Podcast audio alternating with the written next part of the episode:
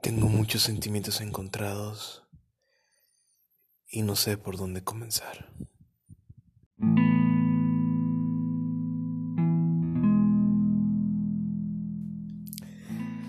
Estoy grabando este podcast a manera de terapia. Es cuarto para la una de la mañana ya del día martes, mes de septiembre, y no puedo dormir. En este momento de mi vida hay tanta incertidumbre que mi cabeza de manera inconsciente no deja de pensar y de tratar de resolver todas las piezas que se requieren conjuntar para armar el rompecabezas. Este podcast se llama Dentro de Luna y eso es exactamente lo que estoy haciendo ahorita. Puede que algo de lo que diga te sirva Puede que no entiendas absolutamente nada en todo este podcast, no lo sé. Pero como dije, lo estoy grabando y usando a manera de terapia y a manera de desahogo. Porque aunque antes decía que esto era mi forky, simplemente lo dije para escudarme y esconderme detrás de una pantalla que no me permitía reflejar mi vulnerabilidad. Y posiblemente ese sea un gran problema que tenemos como seres humanos. Nos han enseñado tanto que el mostrarnos vulnerables es malo o es sinónimo de debilidad, a tal grado que entonces siempre traemos una sonrisa en nuestra cara o siempre que alguien nos pregunta cómo estás, en lugar de contestar con honestidad, recurrimos al ya muy tradicional bien, ¿y tú? Y esa contestación entiendo que es más mecánica y amable, pero también creo que vale la pena contestar desde el fondo del corazón y decir, no han sido días tan buenos.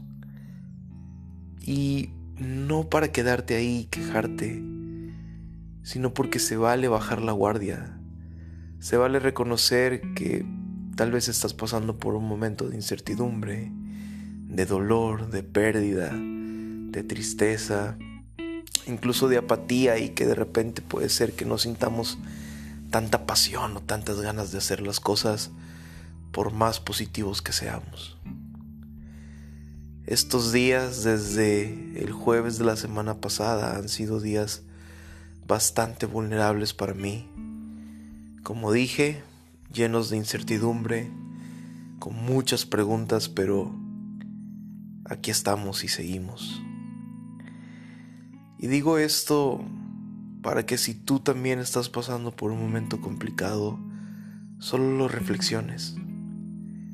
Insisto, no a manera de quedarnos ahí, de estancarnos y de justificarnos simple y sencillamente porque la situación no es tan agradable como nosotros quisiéramos o porque bien eh, justificarnos porque no tenemos control de la situación. No, creo que es bueno externarlo con el propósito de soltar y poder seguir avanzando. Porque cada vez que nos lamentamos, cada vez que nos quejamos, cada vez que creemos que no depende de nosotros, lo único que verdaderamente ocurre es que es como ponernos un grillete en el pie e intentar caminar sin cansarnos o intentar querer avanzar y pues a menos que seamos muy fuertes tal vez avanzaremos un poco pero lo más seguro es que ese grillete nos mantenga cansados en el mismo lugar. ¿Cómo es un buen principio o paso para comenzar? La vulnerabilidad. Mostrémonos vulnerables. Y les ofrezco una disculpa si estoy divagando, pero solo estoy externando lo que hay en mi corazón. Más allá de con el propósito de que haya un podcast, sí con el propósito de terapéuticamente externar lo que siento a cómo van llegando los pensamientos y las palabras. Y les decía que mostrarnos vulnerables con la persona que amamos, con un amigo o amiga verdaderamente cercanos que sabemos que si bien no nos van a juzgar, tampoco nos van a apapachar y nos van a retar a continuar. Pero se vale también tener ese espacio donde exista alguien que te acaricie, que te abrace, que te consuele y que con amor te pueda decir que todo va a estar bien. Y que no solamente se queden ahí, sino que continúen caminando juntos.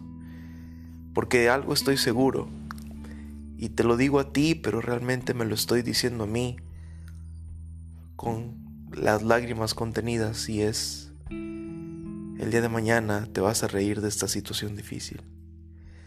El día de mañana esto que hoy parece tormenta, o que está inundando de dificultades tu vida, estoy seguro que el día de mañana nos reiremos de eso.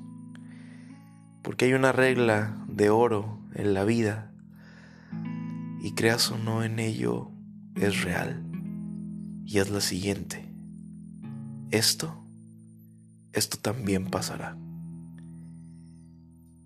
Porque la vida tiene estaciones tal cual como las estaciones eh, del clima o del tiempo, verano, otoño, invierno.